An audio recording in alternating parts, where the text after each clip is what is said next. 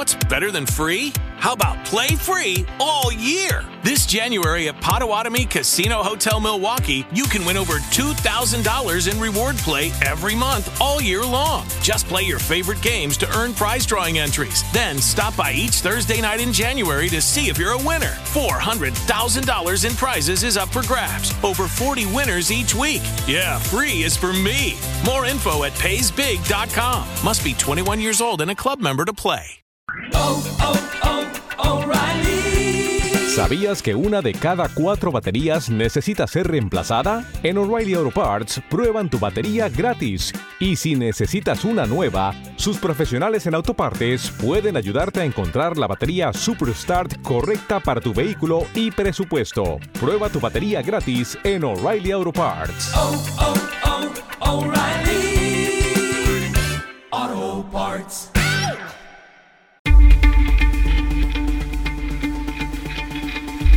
Hola F1, bienvenidos a un nuevo episodio, episodio número 6 de este podcast que encuentran cada semana en www.holaf1.com y en su plataforma favorita. Aquí estamos listos para hablar los próximos minutos de Fórmula 1. Rodrigo Gutiérrez, bienvenido a Hola F1. ¿Qué nos espera este nuevo episodio? Hola F1 para todos eh, y para hoy hablaremos de la Extreme E y McLaren.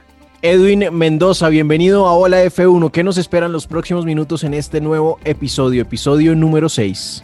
Hola Pipe, hola F1 para todos nuestros oyentes. Eh, tengo una noticia, Pipe. Eh, Hamilton duda de la Fórmula 1 por el aumento de pesos en los carros para el año 2022. Hamilton tiene dudas. Bueno, ya hablaremos entonces de Sir Lewis Hamilton. Sebastián González Pineda, bienvenido a Hola F1. ¿Qué nos esperan los próximos minutos de este episodio número 6? Hola F1 a todos los oyentes que nos han seguido por estos capítulos. Eh, hoy hablaremos de Hamilton nuevamente. Hay una noticia importante además de la que tiene por contar Edwin. Y hablaremos un poco de patrocinios en la Fórmula 1. Usted tiene algo preparado llamado el billete en la Fórmula 1, ¿sí o no? Sí, sí, sí. Pa, pa, el, el billete es muy importante en la Fórmula 1 y vamos a hablar un poquito de eso.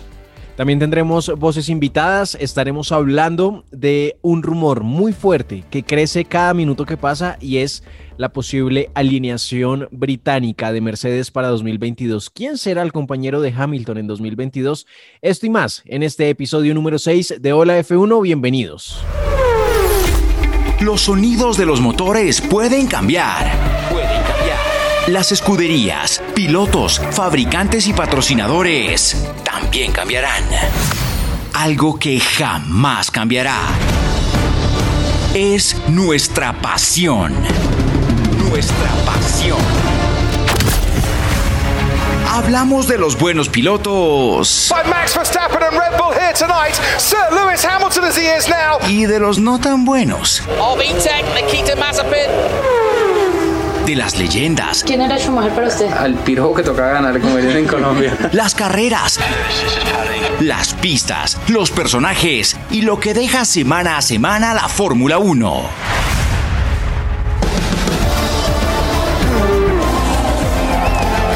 Semáforo en verde para Hola F1. Hola F1. Hay algo muy importante que debemos compartir con ustedes. Eh, seguro algunos y algunas ya lo notaron. Y para quienes no lo notaron, aquí está. La gran noticia de Hola F1 al final del episodio número 5. ¿Va a entrevistar a Hamilton? La, no, no, pues, eso no es importante. Esto es aún más importante. Esto que vamos a contar es más importante que entrevistar a Lewis Hamilton. La Vamos a la pasada, charla de Tornelo. Ah, tenemos boletas para las charlas de Tornelo, siete décadas de Fórmula 1. Contando con el pelo pintado. Se pinta las caras el señor. Algunos de pronto ya lo notaron, otros de pronto no, pero hay algo que queremos compartir con ustedes y es lo siguiente. Caracol Podcast presenta. ¡Ay! ¡Ay! No, ¿qué fue No, eso? ¿Qué fue ay, eso? No, ¿cómo Dios mío, ¿qué es esto? Pipe, ¿qué es eso? Ponlo otra vez, ponlo otra vez, ponlo otra vez. ¿Otra vez? ¿Lo ponemos otra vez? Sí, sí. Bueno, lo ponemos otra vez. Caracol Podcast presenta. Caracol Podcast presenta desde hoy, desde el momento en el que ustedes están escuchando este episodio, desde este episodio número 6, Hola F1 hace parte de la familia Caracol Radio. Hacemos parte de caracolpodcast.com. Eh, nos tocó pagar demasiado billete para estar ahí. No, no, no estamos ahí por buenos ni por reproducciones. No, ahora hay que hacer dos vacas. La vaca de holaf1.com para tener la página y la vaca para mantenernos en Caracol Podcast. ¿Pero eso significa que no nos van a pagar? No, nos, toca pagar por estar ahí. Nos o sea, está patrocinando es... Pastrol. somos unos niñitos consentidos ahora. Somos, somos los niños millonarios de los que hablaba Hamilton. Hmm. o los antimillonarios. Tenemos miedo. eso, qué significa, Pipe? Eso significa que. Ponlo, un momento, momento. Que suena otra vez el audio. Caracol Podcast presenta. ¿Qué significa mm. eso? Que yo tengo miedo. Qué nervios, qué nervios, qué responsabilidad. La irresponsabilidad es de ellos por habernos incluido. los mando. Ay, no. Gente irresponsable, Sí, no, no, no. O sea, que quede claro que esto no es porque el podcast sea exitoso, que no es porque el podcast sea bueno, sino porque teníamos unos ahorros y lo invertimos ahí. ¿Y una palanca o qué? ¿Cómo, se logra eso? No, no, no sabemos cómo se logra en realidad. Eh, no sabemos cómo hemos llegado hasta acá. No pensamos superar los dos episodios y ya en el episodio 6 hacemos parte de Caracol Podcast. Eh, nos hemos vendido al sistema, nos hemos vendido a la corporación, a la primera cadena radial colombiana. Nos hemos vendido, por supuesto, en el buen sentido de la palabra y desde hoy Hacemos parte de Caracol Podcast, así que gracias a ellos por, no sé si la palabra sea confiar, no sé si estén confiando, yo creo que ellos tienen miedo de lo que pueda resultar de esto, pero el cuento es que sí, Hola F1 crece, no sé si el término sea crece, pero desde hoy somos un producto Caracol Podcast. Qué susto. Tengo miedo. Venga, pero, pero, pero venga, ¿eso significa que, que, que no podemos hablar mal de nadie? no, no, no, no, no, no. Pues eh, no he leído la letra pequeña del contrato, pero. Yo soy el abogado del combo, oiga, Edwin. Edwin, ¿podemos hablar mal de papá Stroll o no? Sí, podemos hacer lo que queramos. ¡Ah! ¡Salud! Rompimos ese contrato. Desde hoy somos Caracol Podcast. Estamos en Spreaker, estamos en olaf1.com, en caracolpodcast.com, en Deezer, en Spotify, en Apple Podcast. Estamos en todo lado. Así que gracias a ellos por confiar y gracias a ustedes, los tres oyentes que tenemos que nos han permitido llegar hasta sus oídos y ahora a Caracol Podcast. Caracol Podcast presenta.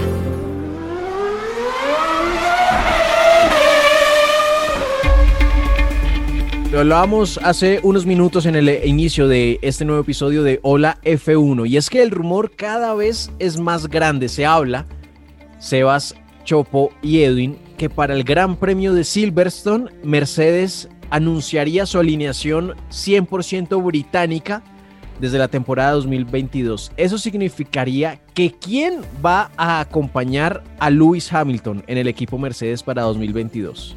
Jason Button? No. Nikita el, el regreso. El regreso de Button. Se habla. Ah, man está tapado en plata y no, necesita nada de eso. Se habla de que George Russell sería compañero de Lewis Hamilton para 2022. Recordemos que Hubo un gran premio el año pasado en la temporada 2020 que Valtteri Bottas, ah no, que Lewis Hamilton se perdió por COVID y la silla de Lewis Hamilton en Mercedes la ocupó George Russell, que hizo una buena carrera, pero al final, ¿qué fue lo que le pasó a Russell en esa carrera? ¿Se pinchó? no, una parada en pits errada del equipo Mercedes, un pit stop doble que le salió fatal. Ah, se pinchó, se pinchó el man, lo metieron y le pusieron las llantas invertidas eh, y el man no podía correr con esas llantas por, por reglamento. Entonces, ahí la. Y ahí otra carrera que se encontró este, el mexicano. Ah, la, la, primera victoria luego de 744 premios. Después de 10 años. si no me acordaba que esa había sido la, la primera. Pero bueno, ¿qué implicaría entonces desde dos, desde dos miradas, señor? Sí, lo, lo, primero, como para complementar la noticia, es que esto, porque ya lo, lo habíamos dicho en episodios anteriores, y es que esto ya pasa de ser un rumor a ser, aunque sigue siendo un rumor, no está confirmado, pero ya es una información que llega de medios importantes Público como Sky, Sky. Sport, Claro, Sky, eh, ya, eh, otro Motorsport, o sea, ya estamos diciendo... Hola F1. lo Hola está diciendo F1 Hola puede F1. confirmar en este momento. Acá lo dijimos de primeras. Eh, nos pidió Caracol en nuestra nueva, eh, en nuestra nueva contratación. Era una, una- la era una confirmación de una chiva y podemos confirmar esta chiva. Eh, y dos puntos ahí para que lo sepan. eh, Hamilton había pedido durante todas sus renovaciones de contratos que Bottas fuera su compañero de equipo, pero eh, en este momento para el CEO de Mercedes, Ola Kalinius, eh, es inamovible, innegociable que Russell esté en la parrilla en 2022. Así se lo hicieron saber a Hamilton. Entonces, yo, yo sí pensaba que tenía, pues no, digamos que no, no, no lo tenía confirmado, pero yo sí creo que Hamilton siempre quiso un, un- un piloto débil a su lado. Ahora, ¿qué implica para tres partes? ¿Qué implica para Lewis Hamilton tener un piloto mucho más hábil? Porque pues está claro que, que Russell es un piloto con, con más agallas y con más sed de gloria de lo que es Valtteri Bottas.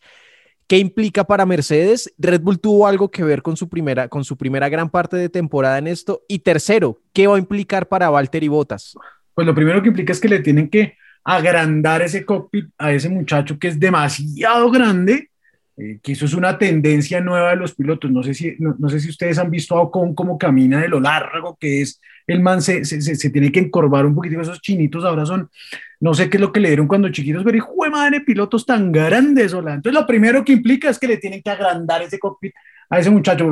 No sé si ustedes se acuerdan en esa carrera que, que le regalaron al mexicano el man, el man casi no podía ver por el halo, era impresionante. Cada media Eh, cabeza por fuera. De cada media cabeza por fuera. Eso, eso, eso, eh, un análisis demasiado profundo el que acabamos de hacer en un lado. bueno, que, listo. Eh, que eso implica técnicamente. Ahora, ¿qué implica para Lewis Hamilton tener un man más teso, con más sed de gloria a su lado? Había un análisis que hacían esta semana y es que a Hamilton realmente con su experiencia y con su eh, como gran título de campeón, tal vez no le incomodaba tanto que Max Verstappen le compitiera y le, y le peleara el título del mundo porque está en otro carro. Entonces siempre está la posibilidad de que el carro es más rápido, que Red Bull este año sí tiene el carro, que siempre hay una excusa, no, no porque las haga Hamilton, sino que siempre hay una excusa para eh, defenderse ante otro carro más rápido. Pero ponerle un piloto de esas condiciones en su mismo carro, pues le quita básicamente a él y a cualquiera ese argumento de tiene otro carro o no tiene la misma tecnología, entonces lo pone a competir en igualdad de condiciones y eso era lo que él no quería y eso sí mete presión y creo que eso es lo más importante para Hamilton el próximo año. Yo creo que Hamilton ya está pensando en, en, su retiro y creo que es apenas el paso natural que tiene que hacer Mercedes de empezar a poner un piloto novato, joven, que tome las riendas que, que los últimos años ha tenido Luis Hamilton y, pues creo que tal vez ya la presión no será mucha tampoco para, para Luis Hamilton y creo que, que, el desempeño de Russell, de Russell va a ser muy, muy, muy bueno porque en esa carrera que estuvo, que dice Pipe, pues ese muchacho demostró en un carro que tenía un, un cockpit eh, totalmente diseñado para Luis Hamilton hacer una carrera espectacular y si no fuera por el error de Mercedes, pues creo que se hubiera ganado esa carrera. Entonces ahí demostró totalmente las capacidades que tiene y, y que es digno de estar en un carro Mercedes. Eh, creo que lo hará bien y también pues pienso que Hamilton ya debe estar pensando en, en, en, su, próximo paso, en su próximo paso, en qué va a hacer después de la Fórmula 1. Tocar guitarra. Pero, sí, tal vez sí. ser actor. ¿Cuál va a ser la reacción de Valtteri Bottas durante lo que queda temporada? La, la reacción pobre, es sencilla. Pobre man. La reacción del man es sencilla, se va a montar bicicleta con su novia, ¿ya? Lo que ha hecho todo el año. Eh, esta semana salió una noticia frente, frente a eso, ¿no? Eh, algunos se plantean que si, que si se llega a dar este tema de Russell, eh, Botas contemplaría el retiro, o sea, o, o es eh, dado por los contratos que están firmados, creo que la única opción sería volver a Williams o retirarse. No sé cuál sería, cuál será la mejor decisión o, o la decisión que tomará Valtteri Botas ante esto. Sea cual sea la decisión, las noticias en este episodio número 6 de Hola F1 no se detienen. La primera fue la inclusión de este prestigioso podcast al directorio de Caracol Podcast. Y la segunda es que tenemos enviada especial al Gran Premio de Francia esta semana y por eso ha llegado minutos tarde a este episodio de Hola F1. Viviana Santiesteban, bienvenida con las buenas tardes, noches y días, no importa. ¿Dónde estás? ¿En qué lugar del mundo estás? ¿Y qué opinas de la posible sentada de George Russell al lado de Lewis Hamilton la próxima temporada? Hola Pipe, hola a todos nuestros oyentes de Hola F1. Uy, justo creo que hay un montón de ruido ambiente, ¿cierto? Claro, no, pues es que Francia hay ruido. Escucho animalitos, ¿se escuchan allá también? Sí, es la, la ribera, escuchamos la ribera francesa. no, Sí, te sí, sí, acá te la- oímos fuerte y clara. Es algo típico de la costa azul. Bueno, sobre la posibilidad de Russell en Mercedes junto a Lewis Hamilton, yo creo que cada vez es, es mucho más fuerte ese rumor, ¿no? Ya es algo que casi se da por hecho y que Valtteri Bottas creo que se ha ganado también a pulso esa salida de Mercedes.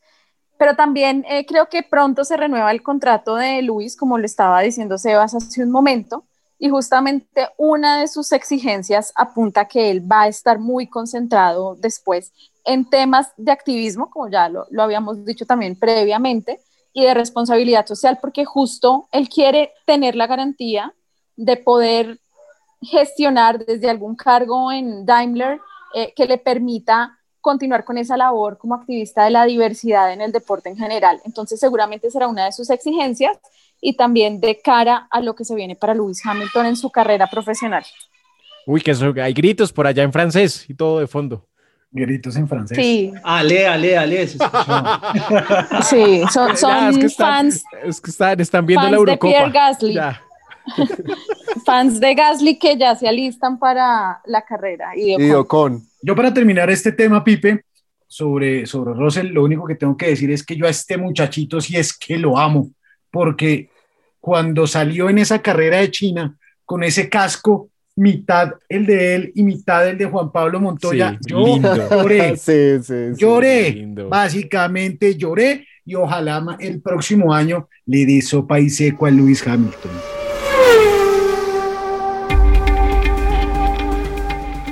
Es momento en Hola F1 de estrenar sección, de abrir un empaque, de sacar el moñito y entregarle un regalo a nuestros oyentes. Y es que a partir de hoy vamos a hacer algo que nunca antes ha hecho en la historia de los podcasts, ni de la radio, ni del sonido, ni de la música, ni absolutamente nada. Y es tener audios de oyentes. Nunca nadie antes lo había hecho en la historia y nosotros hoy lo vamos a estrenar, carajo. Y lo ligamos a lo que acabamos de hablar al tema Lewis Hamilton y es que hemos puesto para algunos de nuestros oyentes, oyentes a los que no les, les interesa hacer un podcast y por eso nos acompañan hoy en Hola F1. Y les hemos puesto una pregunta polémica sobre la mesa y es, ¿es Lewis Hamilton el mejor piloto que han visto en la historia? Y así iniciamos el recorrido en voces de los oyentes de Hola F1. Hola F1 amigos, yo soy Oscar López, tengo 23 años y me encanta el podcast, por favor sigan haciéndolo. Y a la pregunta de si Hamilton es el mejor que he visto, pues en términos de resultados sí, porque es el que más he visto y ha ganado casi todo lo que he visto. Pero en términos de espectáculo definitivamente no.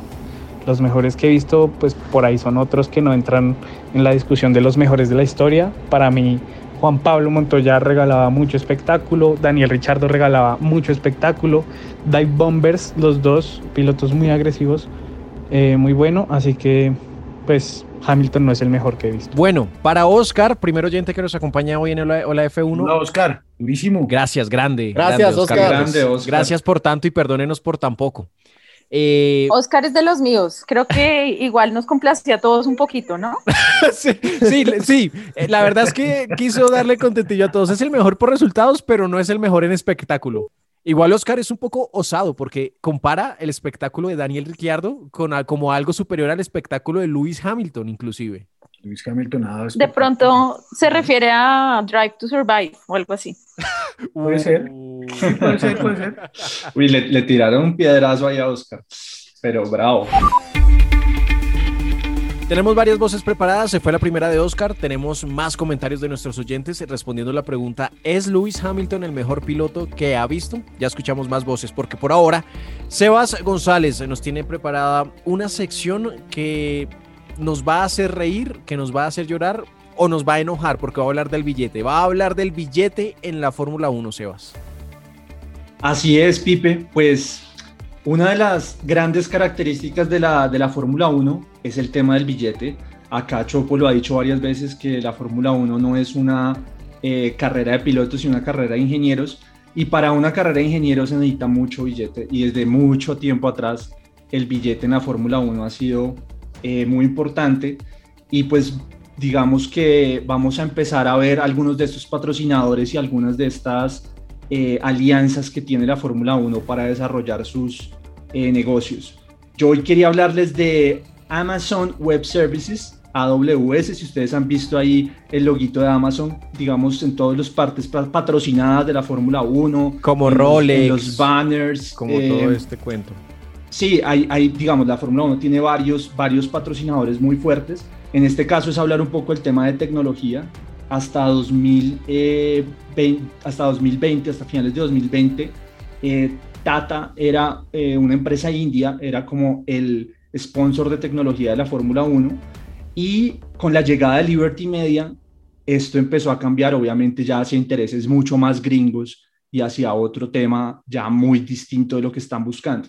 Lo importante que le ofrece Amazon a la Fórmula 1 y para que se entienda, no es el Amazon Prime Video que vemos, ni es el Amazon de, de, comprar cositas por Internet, pero, sino que es... ¿Pero es el mismo Amazon de Jeff Bezos? Es el mismo Amazon de Jeff Bezos, que simplemente eh, cuando empezó en el 2000 a tener una influencia tan grande eh, para hacer sus envíos y su e-commerce, pues empezó a desarrollar una plataforma de, eh, de Internet en la nube para poder prestar todos esos servicios y eso se volvió otra empresa que hoy es Amazon Web Services. Y esa empresa es la que está aliada con la Fórmula 1. ¿Y cuál es la importancia de eso? Que a través de esa empresa es que ustedes han visto todos estos datos que predicen eh, el gap to, digamos, gap to Hamilton, cuánto tiempo se va a demorar en pits y si lo puede salir, si puede salir por encima o cuando entra pits. Esas predicciones tecnológicas. Las predicciones del undercut. Exactamente, o de los overcuts o, o de las llantas. Todas estas gráficas que vemos están siendo desarrolladas y están siendo cargadas en esa plataforma de Amazon para eh, que todos los equipos las puedan usar y las puedan tener y también los televidentes y los usuarios de la, de la, de la aplicación usan esa tecnología de Amazon y están cargando más de 65 años de datos en esa aplicación para poder hacer muchas predicciones. Entonces, eh, me parecía chévere contarles que cuando vean ese AWS es Amazon Web Services y eh, próximamente les estaré contando sobre otras empresas que también están metidas en temas de la Fórmula 1 y qué le ofrecen a los equipos. Por ejemplo, empresas tecnológicas como eh, en Red Bull el tema de Oracle y en Mercedes, por ejemplo, el tema de TeamViewer que el año pasado pues fue súper clave por, el por pues por todas las, las conferencias y por todo el tema tecnológico que se necesitaba en pantallas, es uno de los aliados de Mercedes y Zoom, que entró, por ejemplo, a ser uno de los patrocinadores tecnológicos de la Fórmula 1. Entonces, eh, era eso, quería contarles, el, el, uno de los patrocinadores más importantes y aliados de la Fórmula 1, Amazon, que permite tener todas esas estadísticas y esos datos en tiempo real, tanto para los equipos como para los eh, televidentes y usuarios de sus aplicaciones.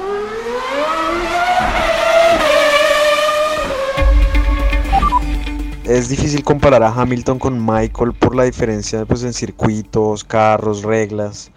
Y a pesar de que Hamilton ha ido acortando la diferencia estadística con Schumacher, en mi opinión Michael tenía un efecto de gravedad que a veces le falta a Hamilton en momentos decisivos, como se vio por ejemplo en el pasado premio de Azerbaiyán. En mi opinión es en esos microsegundos decisivos en donde se diferencian los grandes pilotos y los grandes deportistas y por eso, en mi opinión, Michael Schumacher es el, mejor piloto que he visto. Andrés Ávila es otro oyente fiel de Bola F1 que nos deja su mensaje respecto a si Lewis Hamilton es el mejor piloto que ha visto en la historia. Aquí tocó el tema Schumacher y yo pues digamos que soy un man reciente en la Fórmula 1. eh, Llegué con la época de Montoya siendo muy pequeño. Estoy con Andrés. Para mí, el mejor piloto que, que he visto en espectáculo, en resultados, es Michael Schumacher. No, no está cerca Hamilton de Schumacher, para mí.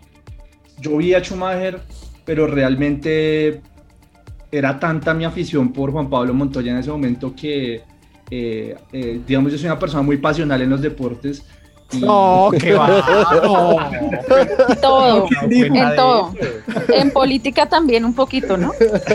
¿El amor también, Sebas? En todo, en todo, en todo. Soy muy pasional y eso hace que se me borre, eh, se me borren recuerdos y me, y me enfoque mucho solo en unas cosas. Y realmente mi recuerdo de esa época era lo que podía o no podía hacer Juan Pablo Montoya, más allá de que Schumacher ganara, pasara. Era, era demasiada la atención que le prestaba Juan Pablo Montoya.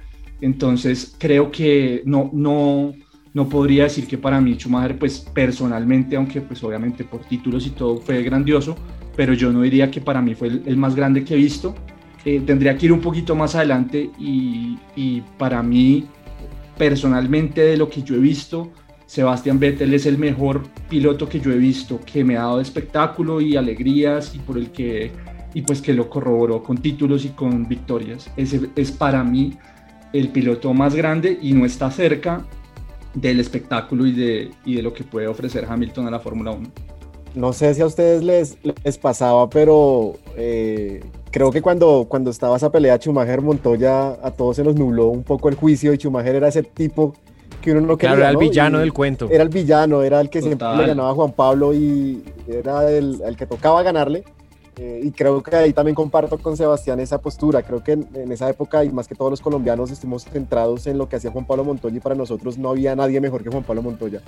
Eh, a pesar de que, que- que- que sí es un gran piloto Juan Pablo Montoya, pero hay que también reconocer lo que hizo Michael Schumacher durante esa, esa, ese periodo de tiempo que pues, realmente lo hizo el piloto más grande durante esa época. Y hablando del tema Lewis Hamilton, más allá de si es o no el mejor piloto que ha visto, es protagonista, al menos en este episodio 6 de Hola F1, porque dijo algo durante estos días polémico o no polémico, Edwin, respecto al peso de los autos de la Fórmula 1 para 2022. Recordemos que hace un par de años, cada, como que cada año son más grandes, son más grandes, son más grandes, y Chopo son carros muy grandes que se han convertido en carros difíciles de pasar. Son camiones. Pues Pipe, lo, Hamilton esta semana fue noticia diciendo que ponía en duda eh, el futuro de la Fórmula 1 dado el peso de los coches que van a tener en el año 2022. Como, como bien lo dice eh, Pipe, eh, actualmente los carros pesan aproximadamente 790 kilos.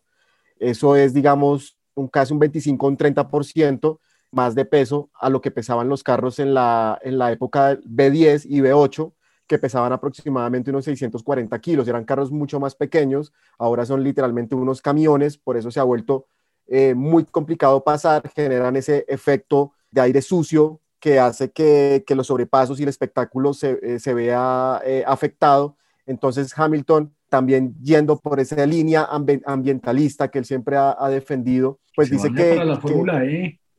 pues él dice que No, que pero venga, realmente- espere, ¿qué línea, ¿qué línea ambientalista puede defender un señor que se sube a un carro que emite gases y que lo patrocina una bebida energética que desecha millones de latas al año? No entiendo, no, eh, para mí no son, hay son esas contradicciones que, que existen en la Fórmula 1, pero pues todos Ajá. sabemos en, en- en su vida fuera de las pistas, en la política que sigue Luis Hamilton, ambientalista, eh, Vegano. vegano, bueno, todo este tipo de cosas. Entonces él dice que, que al tener estos carros tanto peso, pues obviamente generan más combustible, gastan más neumáticos y eso, digamos, va en contra del futuro de la Fórmula 1 y hacia dónde debe ir la Fórmula 1.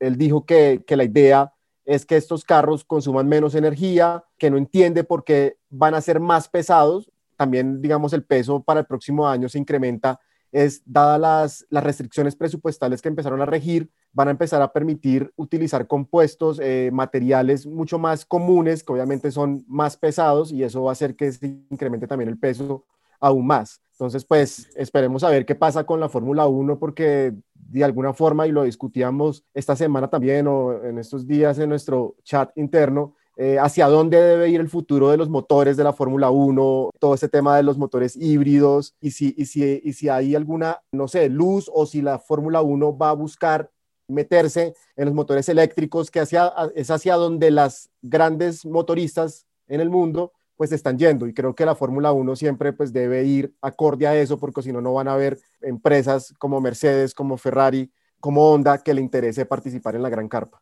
Hay algo que en algún momento se tendrá que hablar. Y es que hoy día la Fórmula 1 no es lo que era en los 80, no es lo que era en los 70 y no es cuando comenzó, que era una plataforma para vender automóviles. Hoy no es así, señores. Hoy un motorista no entra para vender carros. Así de sencillo. Hoy es otro cuento y lo que se está viviendo hoy día y lo que está viviendo hoy Liberty es los estertores de las malas decisiones estratégicas que dejó en su momento el señor Eccleston. Él fue un motorista, después se hizo con los derechos de la televisión de la Fórmula 1 y después fue el dueño de la Fórmula 1, en la época en la que la Fórmula 1 era para vender carros. Hoy, la Fórmula 1, el deporte a motor, en su gran mayoría, por aquello del mundo ambientalista y salvemos al mundo, muy poco es para vender carros. Claro, pero si bien no es una competencia para vender carros, yo también creo que las empresas van a tener que apelar mucho a la reputación que quieren tener.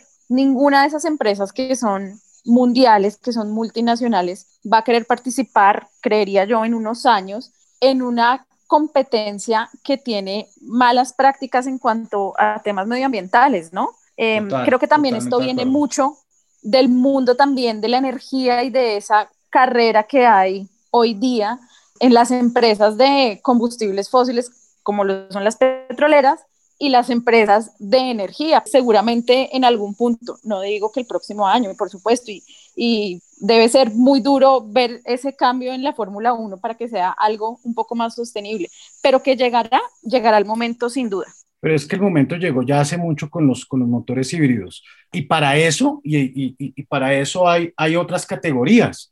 Para eso está la Extreme E, que esta semana eh, McLaren anunció su entrada y ahí es donde hacen lo que Viviana está diciendo. Ay, sí, somos sostenibles, queremos al planeta, listo, nos metemos en Extreme E. Ahí Lewis Hamilton tiene un equipo en Extreme E. Y Nico Rosberg tiene uno también. Esta es una categoría que utiliza carros todoterreno impulsados por electricidad. Para eso ahí están esas categorías. Toca defender, toca defender a la Fórmula 1 y toca defender, toca defender el espectáculo, toca defender el planeta, pero no, pues pucha, para eso está la Fórmula E, allá y, allá están ellos con esos motorcitos que no suenan y cuidando el planeta. Vayan, vayan, cuídenlos y miremos la forma en la que la Fórmula 1 no se nos va a terminar convirtiendo en una, en una competencia de carritos impulsados por pilas. Es un poco contradictorio, digamos, que, que uno de los mayores o el principal culpable de que aumentara el peso, de lo que estamos hablando, son los motores híbridos. O sea, al entrar los motores híbridos en el 2014 aumentó sustancialmente el peso de los carros porque además de la unidad de potencia, pues tienen el turbo, tienen las baterías, la parte híbrida, tienen muchos cables por dentro que hacen que se, que se convierta en un motor mucho más complejo y mucho más pesado. Entonces es un poco también ilógico, no sé, no sé si decirlo ilógico, sino como como contradictorio, contradictorio que, que, yendo hacia, hacia el lado sostenible, pues haga que el carro sea más pesado y al mismo tiempo pues consuma más combustible, consuma más, más neumáticos y sea menos eficiente y menos protector con el medio ambiente. Sí, ahí yo, ahí yo estoy con, con Vivi también. Creo que en el tema técnico habrá que mejorar muchas cosas pero lo que nos dice eh, Luis Hamilton volviendo a la noticia como tal, y es que está como en contra de estas, de estas nuevas reglamentaciones que van a incrementar el peso y demás que nos contaba Edwin, yo creo que más allá del tema técnico hay un tema de negocio y es lo que está pasando. Ferrari acabó de contratar un CEO para eh, que sus, su casa automotriz empiece a enfocarse en un modelo de energía eléctrica, eh, Mercedes está dudando continuar en la Fórmula 1 por las mismas razones, Honda sale de la Fórmula 1 por las mismas razones, entonces no es solo un tema de la parte técnica y del espectáculo, sino que si, si los equipos que ponen el billete, que siempre han estado, están globalmente cambiando su visión de negocio, la Fórmula 1 en los próximos años tendrá que adaptarse o morir, ya no solo porque el espectáculo cambie, sino porque no va a haber billete para el espectáculo. Entonces, eh, está en ese, en, ese, en ese es el punto de la, de la, de la rueda en que está, en que está el tema con, con la Fórmula 1 y la sostenibilidad. Bueno, si lo digo desde el corazón, la respuesta es sí, pero creo que también tenemos que ser un poco realistas y entender que estamos en épocas totalmente diferentes y pues además de que Hamilton es un excelente piloto, pues también está detrás de él un excelente equipo y pues estamos en una era donde todo es mejor, todo es mejor que antes. Entonces pues tampoco no sabría y no podría asegurar que él es el mejor porque pues los otros han logrado cosas increíbles con, con menos. Julie Vega se suma a la participación de los oyentes de Hola F1 respondiendo a la pregunta si Lewis Hamilton es el mejor piloto que han visto. Pero, pero uno de los, de los puntos ahí de la respuesta, para ponerlo más, más sencillo y más al punto, es que hoy tiene muchas más ventajas Hamilton en su equipo que las que podría llegar a tener Senna manejando una caja de cambios o, bueno, la innovación tecnológica tal vez nos ha hecho pensar que los pilotos de hoy son menos talentosos o menos habilidosos que los del pasado. Puede ser por ahí la cosa. Son más habilidosos manejando, el, manejando controlitos. Como manejan buses, pues es más fácil manejarlo. o sea, de una decir a Hamilton, camionero. Escuchaba yo en estos días al señor eh, Jeff Gordon, campeón, múltiple campeón de la NASCAR, y el hombre decía cuando en 2013 eh, hizo el, el, el, cambio, un cambio de esos marqueteros ahí con, esos que, muy bien sabe Sebastián y Viviana. Él manejó el Williams Juan Pablo en, en, de Juan Pablo Montoya en Indianápolis y Juan Pablo Montoya manejó el carro de él en Indianápolis, el NASCAR de él, y decía el señor Jeff Gordon que eh, es, otro mundo totalmente distinto y que manejar un Fórmula 1, lo más difícil era el cuello, porque el resto era perfecto. El acelerador hace lo que usted quiere, el freno hace lo que usted quiere, el timón hace lo que usted quiere. Entonces... ¿Y sabes dónde se nota eso del cuello? En los videos de las vueltas de, cortesía que le hacen a los periodistas a toda velocidad por los circuitos, mientras los pilotos que lo hacen van relajadísimos con el cuello, los manes periodistas van bailando de lado a lado y se mueven y la cabeza para un lado y para el otro, entonces compro totalmente lo que dice.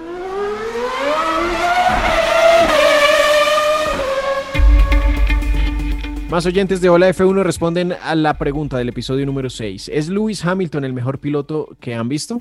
Para mí, Lewis Hamilton no es el mejor piloto de Fórmula 1 que haya visto eh, en la historia. Pues eh, para mí el mejor piloto ha sido Michael Schumacher, dado que recuerdo todavía entre el 2000 y el 2005 como la disputa que siempre existió como en las escuderías como lo fue McLaren eh, la Williams y, Ferrari, pues eh, Schumacher siempre logró destacar en esos, en esos años, a pesar de, más que recuerdo que todavía la gran pelea era con, con McLaren, entonces digamos que hoy si comparamos con Lewis Hamilton, pues entendemos que Red Bull hasta ahorita está cogiendo fuerza en lo que es Fórmula 1, pero pues digamos que ya no se ya no ya no existe como esa esa competitividad como esa exigencia que, que sí lo hubo como en el 2000 y el 2006, 2005 más o menos. Gracias, Cristian.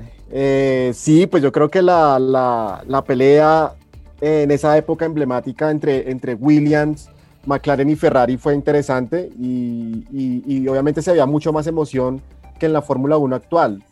Estoy de acuerdo con Cristian, creo que Schumacher pudo ser o puede ser el, el piloto, el mejor piloto que he visto eh, desde que me volví fanático de la Fórmula 1. Creo que, que, está ahí Michael Schumacher y allá, allá al ladito puede estar Sebastián Vettel. Viene el Gran Premio de Francia de Fórmula 1. Recordemos que fue uno de los grandes premios afectados por la pandemia en 2020. No se disputó. A mí, a mí me, gustan, me gustan los colorcitos del circuito. Recordemos que cuando regresó en, en 2018 el circuito a la, a, la Fórmula 1, luego de, de la para desde 2009 hasta 2017, llegó con colores bonitos. A mí me gusta. ¿Por, qué le tienes pereza el circuito, Chopo? Porque ese, es el, eh, porque ese es el circuito en el que no pasa absolutamente nada. Es un circuito de velocidad, ¿sí o no?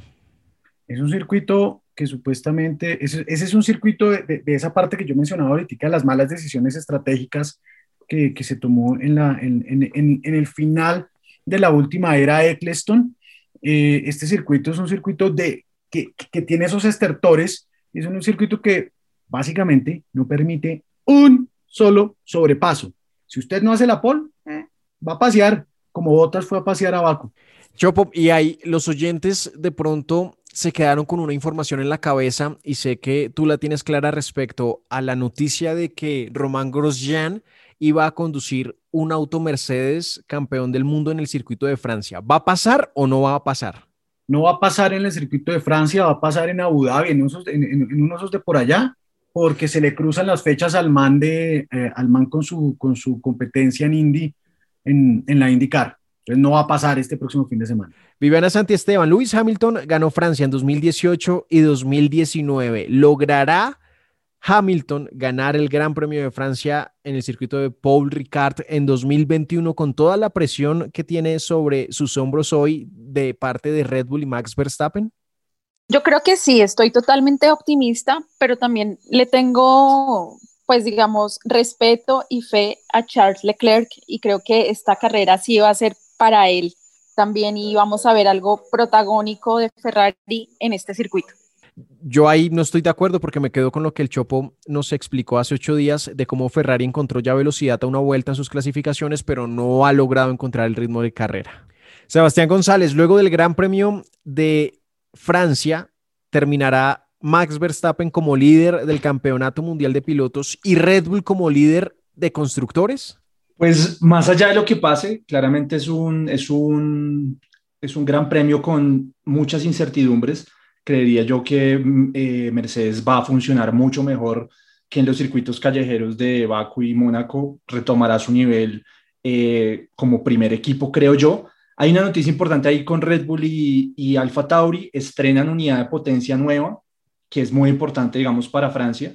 Llegan todos a estrenar unidad de potencia con unas modificaciones muy, muy interesantes que pues tienen muy ilusionados eh, a, los dos equipos de, de Red Bull.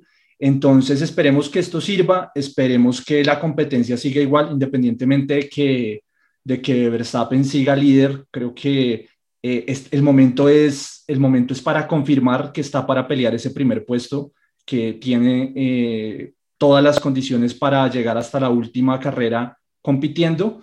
Y como dice Chopo, a este premio no le tengo mucha fe en, lo, en el espectáculo, lo que sí creo realmente es que Mercedes va a dar un golpe, no en la mesa, sino a retomar su nivel, eh, que está muy al, al, nivel de Red Bull para seguir todo el año compitiendo. La cábala de Sebas Chopo. La cábala. La cábala. El man Sebas. nunca, el man nunca se compromete. Dar, sí, con Red Bull ya, nunca. Lo va a ganar nunca. Max Verstappen, qué pereza. No, no, no, no va a ganar. Lo, lo ya, ojo, ojo que lo dije en el podcast pasado, después de este, sí eh, podemos cambiar el discurso porque se vienen dos grandes premios seguidos en Austria, los dos grandes premios en el Red Bull Ring, que ahí sí podría dar un golpe en la mesa Red Bull si todo sale bien. Edwin Mendoza, ah. si se da la lógica de que Mercedes y Red Bull sigan a la cabeza, ¿cuál de los equipos mortales va a ser el mejor del fin de semana? Pipe, pues eh, ese circuito de Paul Ricard es, es, un circuito muy, muy Mercedes, ¿no? Eh, creo que Mercedes va a volver a, a estar liderando eh, el fin de semana, creo que así va a ser. Y de los equipos mortales, creo que McLaren puede volver a estar ahí. Creo que Ferrari no, en este tipo de circuitos no le, no le favorece, no va a estar a ese nivel. Y, y McLaren con Lando Norris puede estar ahí peleando el tercer puesto de, del cajón. Y otra cosa que pasará este fin de semana es, eh, es ver cómo continúa esta novela de los alerones flexibles, ¿no? Creo que es en este Gran Premio de Francia donde la FIA va a hacer las inspecciones de los alerones eh, y vamos a ver en qué termina esta novela entre la pelea de Red Bull y Mercedes fuera de la pista. Que ahora entró a presión de, de neumáticos, Sebas. Exactamente, ahora la, la, la novela de los alerones parece que ya está muy controlada, por lo menos para Red Bull.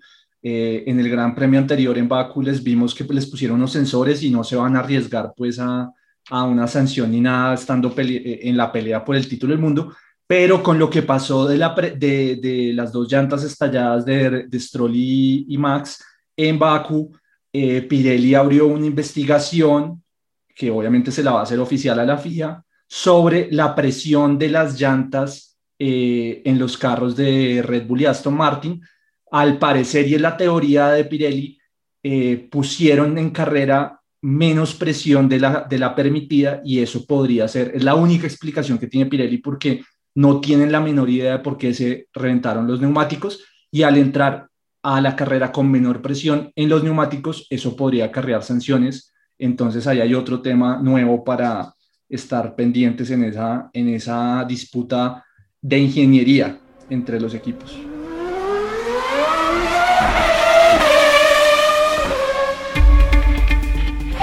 Yo creo que sí es Lewis Hamilton el mejor piloto en la actualidad de la Fórmula 1, pues por los logros obtenidos en los últimos seis o siete campeonatos, eh, pero pues eh, eh, creo que también hay antes que él un piloto digno de mencionar que es Ayrton Senna, de no haber tenido una muerte tan prematura, yo creo que hubiera obtenido muy buenos logros en, en la Fórmula 1. Ahí pasa el señor Medina, papá de nuestra amiga Day Medina, que aprovecho para saludar. Nosotros tenemos, quiero contarles una, una, infidencia, tenemos tres, un grupo de amigas que se reúnen a tomar chocolate y a oír el podcast en, en, el altavoz del apartamento a todo volumen y llaman de la portería y todo a pedir que le bajen volumen. Lala, Yu y Day. Fuerte abrazo para ellas tres. Chopo, tocaron a Ayrton Senna. El señor Medina tocó a Ayrton Senna como el mejor de todos los tiempos. ¿Eso significa que me toca responderles? Sí, señor, y voy a empezar a hacer la ronda. ¿Es Lewis Hamilton el mejor piloto que has visto? No. ¿Quién es? Tengo una respuesta ñoña. He visto varias carreras, porque soy un fanático, no soy un experto. Somos fanáticos, no somos estrellas, ni queremos serlo. Muy bien. Aunque Caracol piense lo contrario. Félix, no nos regañe, por favor. Qué bola, man. Pipe, en los 60, Jim Clark, eh, lo tengo ahí. En los 80, tengo al señor James Hunt. Me parecía lo máximo la rebeldía en pasta del señor James Hunt. Y por otro lado, el nerd de la, de la grilla, señor Nicky Lauda. Entonces esa, esa pelea me encantaba brutalmente. En los 90, pues Cena, ver las carreras de, de, ese señor, verlo, esos símbolos famosísimos que, que, están en, en, YouTube en, en Mónaco, es, es, es, espectacular ver ver, ver, ver a Gemán. Hay uno en los 90 que también me parecía un piloto demasiado elegante, demasiado elegante y demasiado aguerrido, que es el que hizo el mejor sobre, así, así como existe el mejor gol de todos, de, de, los mundiales esos de fútbol, existe, hay, hay quien dice que, que, que, el mejor sobrepaso es el que le hizo Hakkinen a, a Schumacher, en, yo, no, sé qué pista, pero Hakkinen en los 90 Senna y Hakkinen, Hakkinen en, los, en el final de los 90 claramente, Ayrton en el principio de los 90, en los 2000, cuando llega a los 2000, pues ahí sí soy totalmente, no puedo ser, soy la persona menos objetiva del mundo. ¿Cuál Schumacher? ¿Cuál Barrichello? ¿Cuál? No, nada, nada. Juan Pablo Montoya, claramente. Y en los 2000 tengo a, a Sebastián. Sebastián Vettel me parece que es uno de esos últimos pilotos que está en la línea del piloto fabricado y el piloto hecho a pasión que, es lo que muchos dicen también de Fernando Alonso. Lo que pasa es que Fernando Alonso es una cada, es una cada equipos con esa actitud tan harta que tiene. Entonces, para mí los 2000 es Betel. Y ahí está mi respuesta. Viviana Santiesteban, ¿es Lewis Hamilton el mejor piloto que has visto? Lewis Hamilton sí es el mejor piloto que yo he visto, aunque no quiere decir que desconozca los otros pilotos que han pasado por la Fórmula 1, porque creo que cada era y cada momento de la Fórmula 1 ha tenido su estrella, ha tenido su figura y sus polémicas también. Eh, sin embargo, sí creo que Luis es una persona que deja un sello muy grande. En este momento seguramente no lo vemos porque está compitiendo actualmente, pero en unos años creo que también se le va a reconocer eso y ante todo también esa persona que es fuera de las pistas, ¿no? Creo que ahí también hay legado y va a ser una huella grande. El falso activista. Bueno. No es el falso activista, yo creo que él, él tiene... Sea objetiva, Vivi, sea objetiva, por favor. No, yo debo decir que a mí antes no me gustaba Lewis Hamilton, pero de verdad me parece pues un tipo que, que además de ser un excelente deportista, es una persona que se preocupa por de verdad dejar un impacto en el mundo y creo que lo va a hacer. Sebastián González, ¿es Lewis Hamilton el mejor piloto que has visto? No, no mentiras. Eh, no, y el mejor piloto ya lo había dicho que he visto es Sebastián Vettel. Simplemente creo que Luis Hamilton ha tenido eh, la ayuda infinita de un equipo absurdamente superior al resto y esa es lo que le permite ser siete veces campeón del mundo.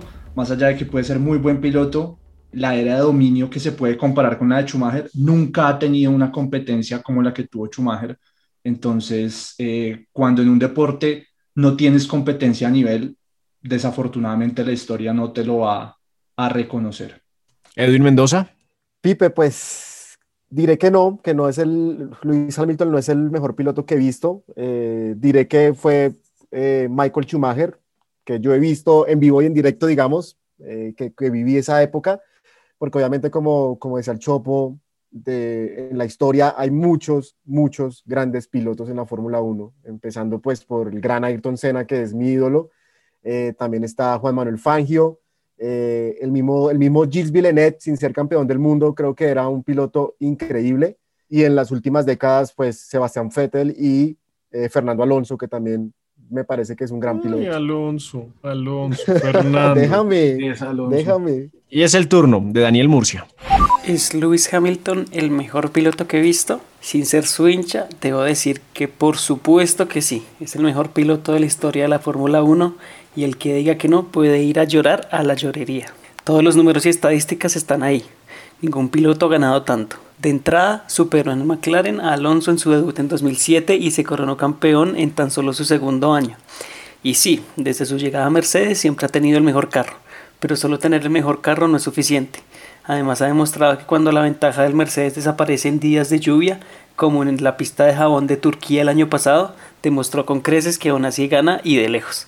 Solo le falta un título más para desempatar entre comillas con Schumacher y ya literalmente todos sus números serán los superiores de la historia, un fuera de serie por donde se le vea. Oiga, este man que venga, que grabe acá, o la hizo, hizo un ensayo, Daniel. Hizo un ensayo, Daniel.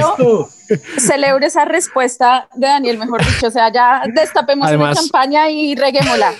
Además que Daniel fue el primero en aportar en el crowdfunding que estamos haciendo para mantener holaf1.com, nuestro portal web, eh, que por supuesto seguimos recibiendo donaciones para mantener viva la página. Nos queda una semana de vida.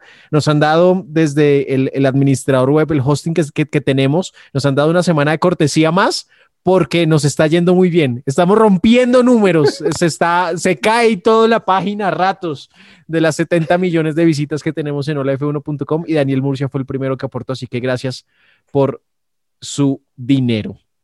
Ojalá nos escuche alguien de Amazon Web Services. o que nos escuchen desde, desde la luna. ¿Para dónde es que se va este man? Besos para, sí, para amar, eh, no, a la luna, va a ser el, primer, el primer viaje espacial.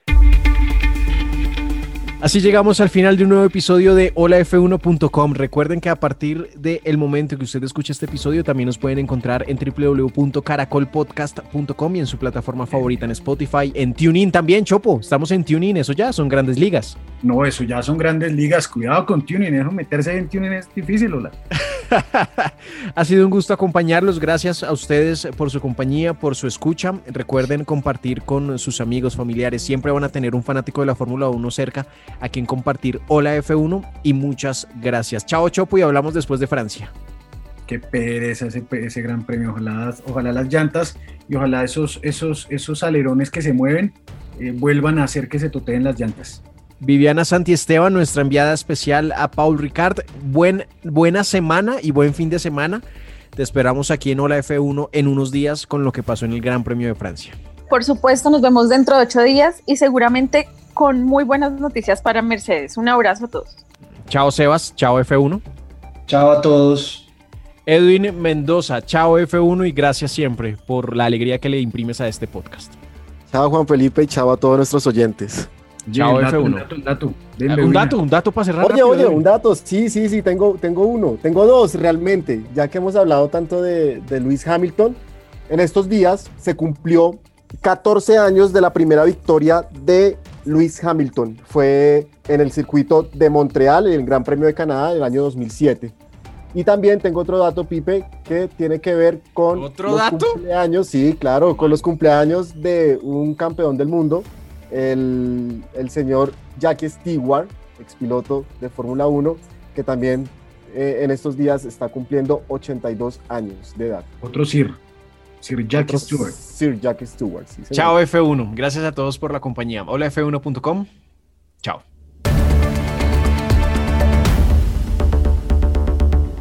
Chao.